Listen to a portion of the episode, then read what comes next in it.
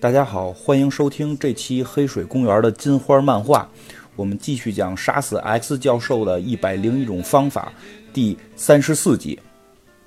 上回呢，我们讲到这个炫音的小分队啊，他们在这个一个二战时候的这么一个呃平行宇宙里，感觉像高保奇人的这么一个平行宇宙里边啊，遇到了一个纳粹的这么一个 X 教授，对吧？他是这个英国纳粹的建立者，而同时呢，他还有一个竞争的敌人，竞争的这个敌人呢叫宫本纳摩，是这个呃号称亚特兰蒂斯和日本帝国的这个呃统帅啊，就是这个领导人了。这个他们俩呢发生了这种大战，而炫音这个小队呢也是卷在其中。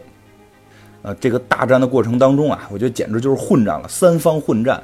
这个过程当中呢，最后一个危机关头是什么呢？就是这个纳摩踏着巨浪而袭，然后这个呃邪恶的 X 教授，这个纳粹的这个 X 教授打开了所谓的人类最后的一个庇护所的这个大门，对吧？他对这个眩音的小队说说的。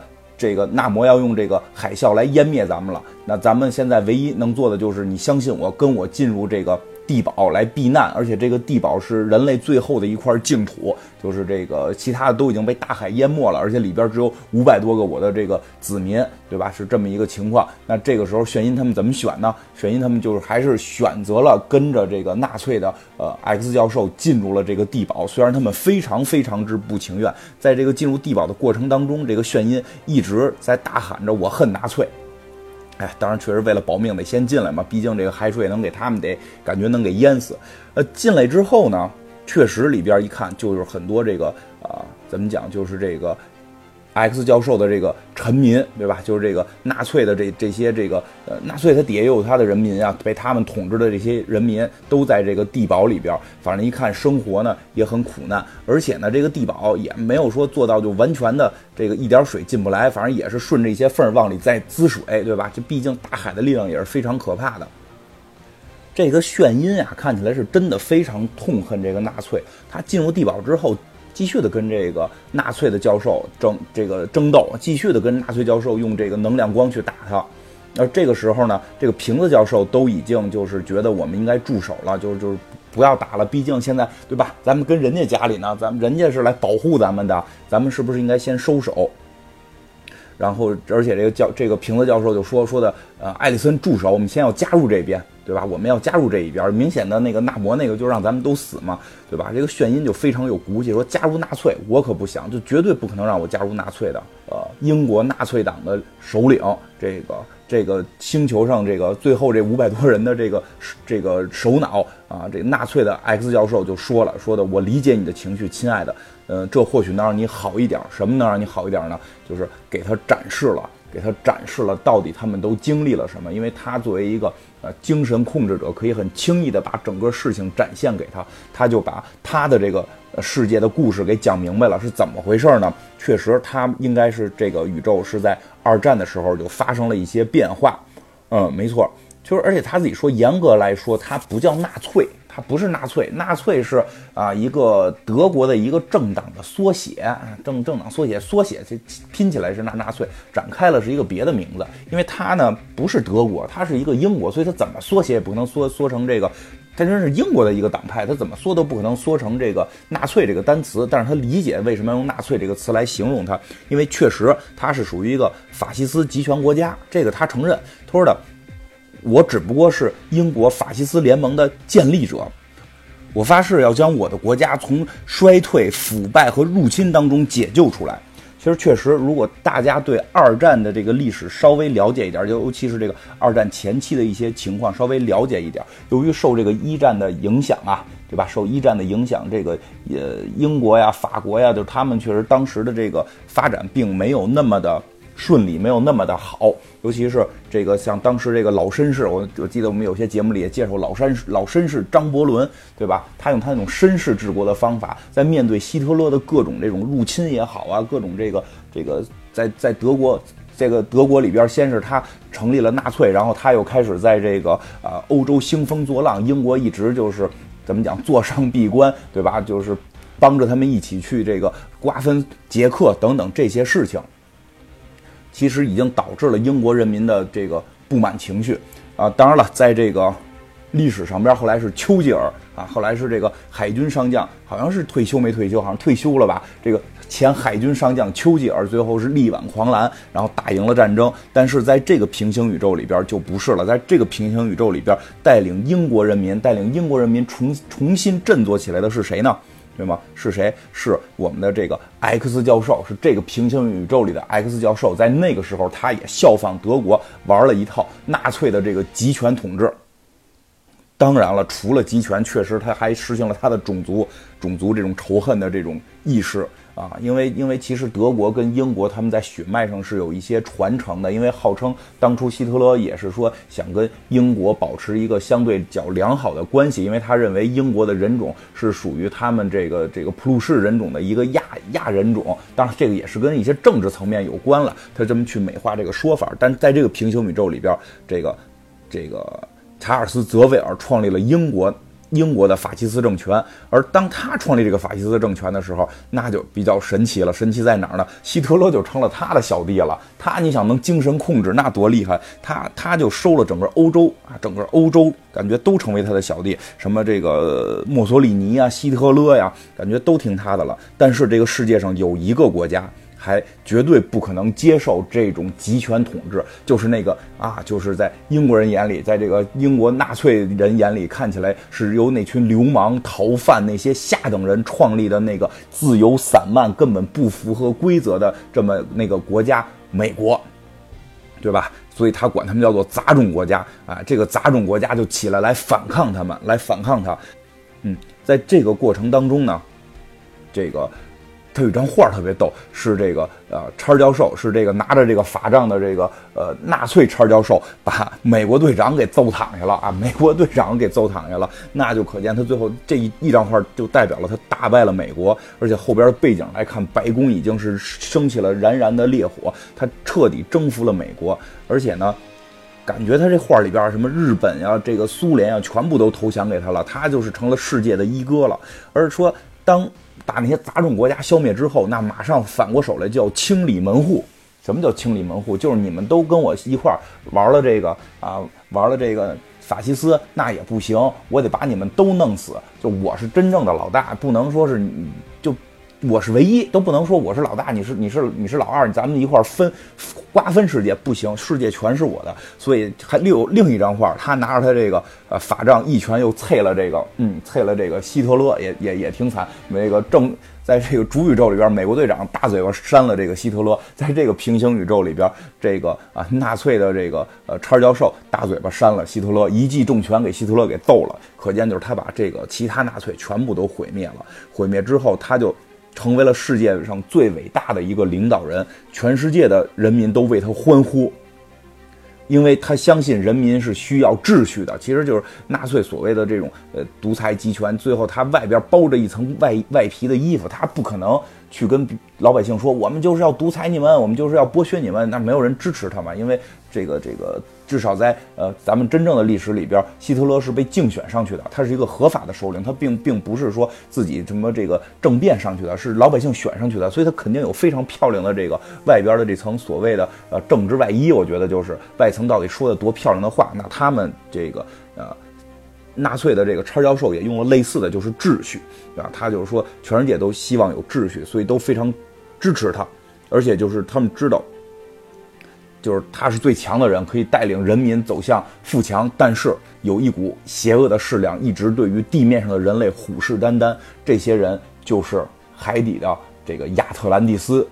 这个种族，这个亚特兰蒂斯就是也是欧洲的一个经典的这个，嗯，怎么讲历史传说了吧？就说曾经有一片大陆是特别繁荣富强，非常非常的这个发达的科技，然后后来最后坠入到了大西洋底啊，都有这种说法，大西洋底了，又说的可能是别的洋底，对吧？一直有这种流传，所以很多漫画都会借用这个梗，就说有有亚特兰蒂斯这个地方，而且呢，就是说这帮亚特兰蒂斯的人呢，早就已经适应了在水底的生存，而他们可以控制海洋，他们希望有一天，地面上的这些人类互相残杀，最后两败俱伤，而这些亚特兰蒂斯的这些人再重新从海里走上这个大陆，然后统治这些正常的这种地球的这种人类，对吧？就是他有这么一个计谋。但是，但是当亚特兰蒂斯的这些呃亚特兰蒂斯的战士们看到了这个纳粹的叉教授把整个世界归于秩序的时候，他们害怕了。他们知道这些人类将团结在一起，这个将会让亚特兰蒂斯没有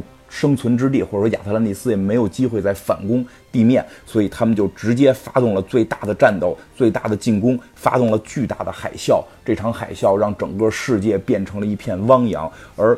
他们忽略了一件事情，忽略了一件什么事情呢？就是，嗯，应该这个是我我猜想的，就是在他们那个平行宇宙里边，他们的这个亚特兰蒂斯的国王曾经在地面上睡过一个姑娘，而这个姑娘又恰恰是一个日本姑娘，然后所以生出了一个啊有着日本血统的亚特兰蒂斯半血王子啊宫本纳摩，而这个。宫本纳摩，他们亚特兰蒂斯的这些战士们就忽略了宫本纳摩对于地面人类的这种爱。他因为毕竟有一半血液是日本的这个血统，而想想这个世界一旦发了大洪水，一旦这个世界的水海平面、水平面一旦上升，哪会先完蛋？一定是日本呀，它是一个岛国呀，瞬间完蛋呀。所以。宫本纳摩先看到了整个日本变成了汪洋，他非常的气愤，他回到了亚特兰蒂斯去找那个亚特兰蒂斯的这些当权者要去理论，毕竟他是半血王子了，对吧？他他他觉得自己还是有有身份的，但是底下的这些战士们并不听不并不听他的，你这个整天在陆地上的，你还是个混血，你我们你不能代表我们纯种人，他们就在这个争争斗的过程当中，争斗的过程当中，一颗导弹扎向了他们。把整个亚特兰蒂斯毁灭了。这个导弹是谁发的呢？就是这个纳粹的查尔教授，他报复，对吧？你拿你拿水淹我们，你拿水淹我们，我们有高科技，对不对？我们虽然其实这个嗯，X 教授是有超能力了，但是我们还有科技呢，对不对？我们地面人科技很发达，这直接拿这个。大炸弹炸你，就从这个潜艇里边发射出了各种各样的炸弹，把整个亚特兰蒂斯夷为平地。然后除了纳摩以外，其他的亚特兰蒂斯的这种亚特兰蒂斯人全部死掉。所以纳摩就感觉就是这个怎么讲？就是本来我是找这个。呃，亚特兰蒂斯的这帮人来理论的，你你怎么能能把我妈那边的这些人也给伤害了，对吧？你爱淹哪儿淹哪儿，你别淹日本呀，对吧？亚特兰蒂斯人还想呢，我要淹日本，怎么着也得捎带手得没了我，他那个小小岛国，对吧？正理论呢，结果哎。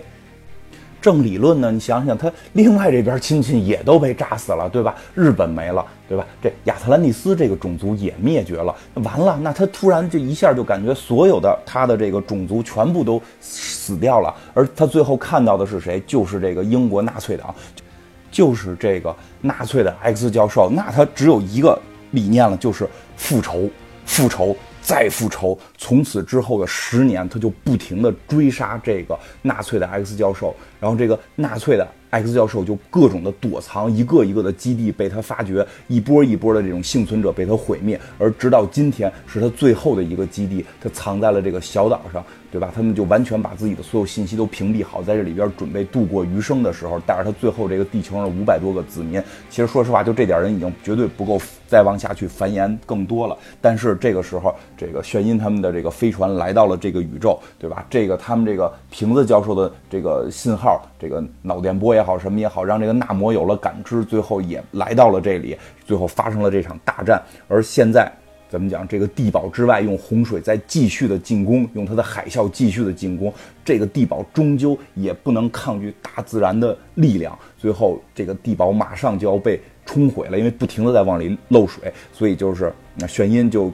呼吁大家，大家先撤吧。这剩下打架的事，待会儿再说。先撤，就看到很多一波一波这种白人呀，这种白人人民在往外走。其实你这么看来，好像感觉这个啊，这个邪恶的这个 X 教授并不邪恶，对吧？这个纳粹的 X 教授。感觉跟宫本纳摩一比有点好，对吧？但是所以这个故事还给你再给你一转，这是还是一个邪恶的 X 教授，为什么呢？因为当镭射眼黑人镭射眼，这必须黑人镭射眼干这件事。黑人镭射眼打开了一道大门的时候，他看到了什么？看到了一群黑人被锁在那里，和刚才在外面看到的那些白人有那种还至少还能够自由行动的那些白人是不同的。这些黑人被锁住了，这一下镭射眼就急了，就说。你你们你们是谁？难道是囚犯吗？那怎么而且囚犯为什么都是黑人呢？底下人就说不是，我们是奴隶。只要你还定定义出奴隶来，只要你还定义出奴隶来，那你就绝对是一个不文明的行为，你就你就是一个这个邪恶的这种政府。那这个这这就通过这一点，把这个纳粹的叉教授还是给定到了必死的这个这个案板上，对吧？然后镭射眼就是卡在那，这对于这些镣铐就很简单了，用激光赶紧打碎，带着这些黑人兄弟继续哎继续往外逃跑。而炫音呢，而炫音继续的跟这个。呃，跟这个 X 教授，跟这个纳粹 X 教授在对波，拿纳纳粹 X 教授感觉就真的这能量罩在这块没有什么东西能靠近他，而救走了这些黑人兄弟的这个镭射眼也过来跟着一块怼。那宫本纳摩打进来的时候，宫本纳摩已经用他的海啸把整个这个地堡冲毁了，冲进来了，继续要打。因为宫本纳摩感觉是逮谁杀谁，杀红了眼了，对吧？海格力斯出现了，海格力斯这个。嗯，对对吧？你传说中的半血王子对神神神的半血王子，俩人就开干吧，俩人就又打了起来。而就在这个时候，突然突然，炫音、镭射眼和邪恶的纳粹教授三个人一块儿用他们的能量打向了纳摩。这个突然也不知道为什么吧，因为我觉得是因为这个呃海格力海格力斯先是给这个纳摩给揍了一下，有一个破绽，因为纳摩是刚刚打进来，然后那仨人正正在互殴，突然看见，哎呦，纳摩被打了，还有个破绽，赶紧吧，三个人就同时发波，把这个纳摩又一次打飞。这位纳摩确实也是不一般呀，对吧？本身这个啊亚特兰蒂斯半血王子还是一个变种人，他本身就是这种刀枪不入，然后抗击打能力。非常强，对吧？然后再有这个中国中国关于武器青龙偃月刀的加持，对吧？再加上名字宫本，又有这个日本日本浪人武士这宫本武藏的这种神助的这种感觉，他他绝对，我觉得看起来现在是就应该有点比这个主宇宙的啊主宇宙的纳摩要厉害，对吧？然后这个。怎么扛？这怎么打你也打不动他，怎么揍你也揍不死他。虽然说你一次一次被打翻在地，一次一次被能量给打到身上，但是都能缓过来，都能缓过来。直到直到这个这个纳粹教授使了大绝招了，突然一下就他用这个手这个发出了一道电光，打到了纳摩身上，纳摩都一下就就晕倒不行了，然后浑身抽搐。怎么回事呢？这并不是。并不是这个 X 教授的能力，而是这个 X 教授用他的这个科技，用他纳粹的这个这个啊制作制作这个药的这帮人，就是这个科学家们给他发明了一个专门针对于啊亚特兰蒂斯人种的一种病毒啊这种毒素，或者说是这种神经元控制控制器，把纳摩给击倒了。